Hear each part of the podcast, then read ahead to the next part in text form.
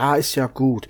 Und auch von mir ein herzliches Willkommen zu unserem Türchen Nummer 22 unseres Subraum Adventskalenders. Jetzt haben wir es fast geschafft. Alle 24 Türchen sind auf. Morgen Türchen Nummer 23 macht der Daniel nochmal und Türchen 24 werdet ihr wieder uns beide hören. Worum soll's heute gehen? Ihr habt ja am Anfang schon was gehört.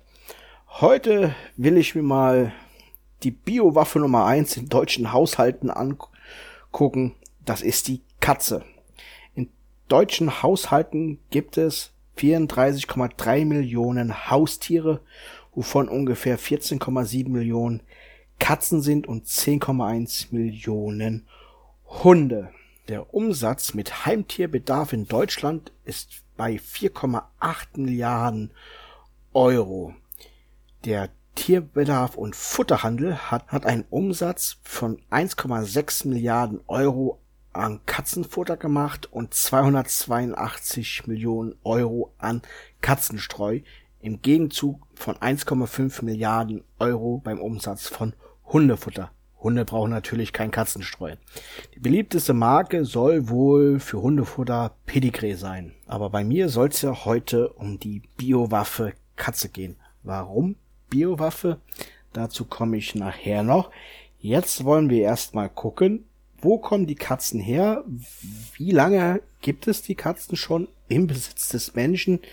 Vielleicht wissen das einige von euch, vielleicht aber auch nicht und ihr erfahrt was Neues. Die Urahnen der aller heute lebenden Katzen stammen aus dem Nahen Osten und wurden dort auch wahrscheinlich domestiziert. Anschließend hat die Katze natürlich ihren Siegeszug über die ganze Erde angetreten. Das schließt ein internationales Wissenschaftlerteam ähm, aus einem Genvergleich zwischen zwei Hauskatzen und verschiedenen Wildkatzen. Die Ergebnisse zeigen, dass sich das Erbgut der Hauskatzen am stärksten dem der Wildkatzen, die heute noch in den Wüsten Israels, Saudi-Arabien und in anderen Ländern in dem Nahen Osten ähnelt. Der älteste Nachweis eines Zusammenlebens zwischen Mensch und Katze ist etwa 9500 Jahre alt und stammt aus Zypern.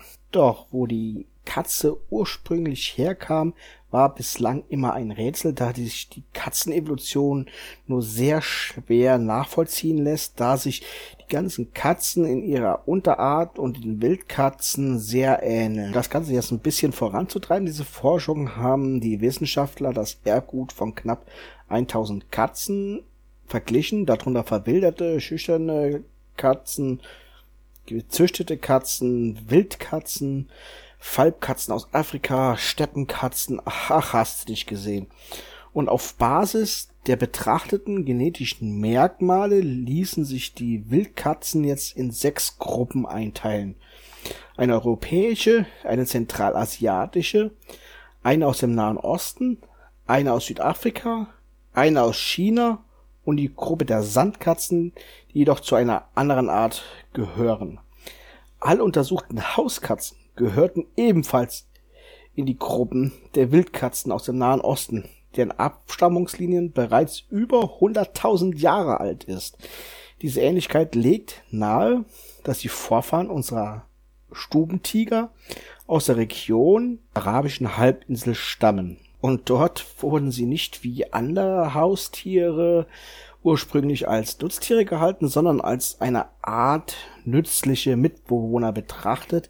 Ihre nützliche Fähigkeit, die lästigen Nager der Bauern auf der arabischen Halbinsel in Schach zu halten, auch dann wahrscheinlich dazu geführt hat, das ist eine der gängigen Theorien, ähm, dass die Menschen die Katzen gefangen und gezähmt haben und somit konnten sich halt auf der ganzen Welt ausbreiten. Und nachdem die selbst die Ägypter die Katzen verehrt haben, wollen wir uns mal noch ein paar berühmte Katzen der Zeitgeschichte angucken, bevor wir zum Thema Biowaffe Katze kommen. Eine Katze, die wahrscheinlich jeder von euch kennt, ist der gestiefelte Kater, dieser degenschwingende Kater aus dem Märchen der Gebrüder Grimm. Dann haben wir noch aus der heutigen Zeit Crumpy Cat. Wer kennt sie nicht? Wer hat sie nicht noch schon gesehen im Internet? Allerdings ist auch Crumpy Cat schon tot, aber hat immer noch mehr als 2,5 Millionen Instagram-Fans. Jede Menge, mehr als so manch anderer Mensch. Und dann haben wir noch Garfield. Garfield, der verfressene Kater. Er ist lieb und nett, schikaniert immer wieder den armen kleinen Hund Odi und liebt Lasagne. Und natürlich Tom, der immer hinter Cherry her ist und sich mit ihr immer wieder die Jagd gibt, aber nie zum Erfolg kommt. Dann haben wir noch Larry the Cat. Larry the Cat lebt seit 2011 in der Downing Street Number 10 in London. Was haben wir da? Richtig, da ist die Amtswohnung des britischen Premierministers. Und dort lebt wahrscheinlich die berühmteste britische Katze, Larry the Cat. Aber kommen wir zu dem eigentlichen Thema. Die Biowaffe Katze. Wer von euch eine Katze hat und mit ihr zusammenwohnt, wird bereits wissen, dass die lieben Kleinen nur auf eine Gelegenheit warten, um uns alle umzubringen. Das, was viele nicht ahnen, Katzen sind sogar Biowaffen auf Beinen. Auch wenn man jetzt meinen könnte, das bezieht sich vielleicht auf das Häufchen, was sie in ihrem Katzenklo machen, was manchmal einfach bestialisch durch den gesamten Flur und der Wohnung und im Haus stinkt. Aber es bezieht sich auf den Biss der Katze, der schwere Infektionen verursachen kann. Ein Viertel bis ein Drittel der Opfer müssen ins Krankenhaus und den Biss dort behandeln lassen. Ursachen sind Bakterien, die tief in die Wunde gelangen. Etwa die Hälfte aller Bisswunden entzündet sich. Das ist viel mehr als bei Bissen durch Hunden oder die freche Frau, wenn die einen beißt. Es ist die Frage, wo ist der Unterschied? Warum ist der Katzenbiss so schwerwiegender als der Hundebiss, der doch ein richtig kräftiges Gebiss hat, oder der Biss von der frechen Frau, wenn sie wieder mal in Rage ist. Das liegt an der Unterschied in der Form der Zähne. Die Zähne der Menschen und Hunde haben eher eine sehr breite Form, so dass eine Bisswunde relativ offen ist. Katzenzähne hingegen sind lang, spitz und dringen tief ins Gewebe ein. Die Wunden sind dadurch sehr dünn und tief, so dass auch nur wenig Sauerstoff eindringt, was das Wachstum von Bakterien die ohne Sauerstoff klarkommen, begünstigt. Allerdings sind die meisten Infektionen mit gemischten Infektionen und das sogar mit bis zu fünf Bakterienarten. Wenn eine Entzündung auftritt, wird es kompliziert. Dadurch, dass Katzen oft in Hände und Unterarme beißen und dort viele Sehnen und Gelenke liegen, die von Kapseln und Hüllen umschlossen sind und viel schlechter durchblutet sind als anderes Gewebe, kann sich dort ein Infektionsherd sehr gut entwickeln und ist relativ gut geschützt von dem Immunsystem und kann sich natürlich auch entlang der Sehnen wie auf einer Autobahn im Körper sehr leicht ausbreiten. Das Ergebnis sind halt ernste Entzündungen, durch die die ganze Hand rot werden und anschwellen kann und Antibiotika helfen nicht immer. In einer Studie von 2014 musste bei knapp einem Fünftel der Gebissenen die entzündete Schnelle wieder aufgeschnitten und gereinigt werden. Dazu wird der Bereich gründlich mit Salzwasser gespült und das infizierte Gewebe wird rausgeschnitten.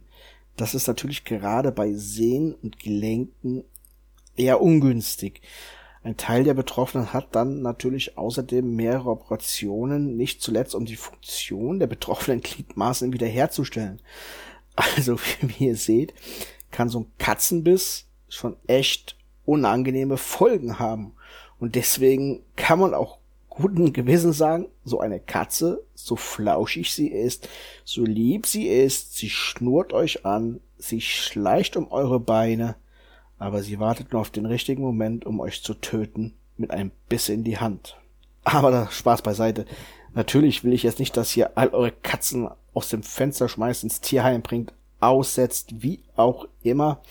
Nur wenn euch das nächste Mal die Katze beißt, behaltet die Wunde im Auge, weil es kann ernsthafte Folgen haben, wie wir gerade gehört haben. Denn so eine Entzündung in der Sehne und ein Rauschstein von infizierten Gewebe, auch durch Tetanus und Tularemie oder Tollwut oder andere Krankheiten, die die Katze in sich haben, wenn sie ja vielleicht sogar noch ein Freigänger sind und nicht gerade zu Hause sind und geimpft sind, kann das doch schon ernsthafte Folgen haben.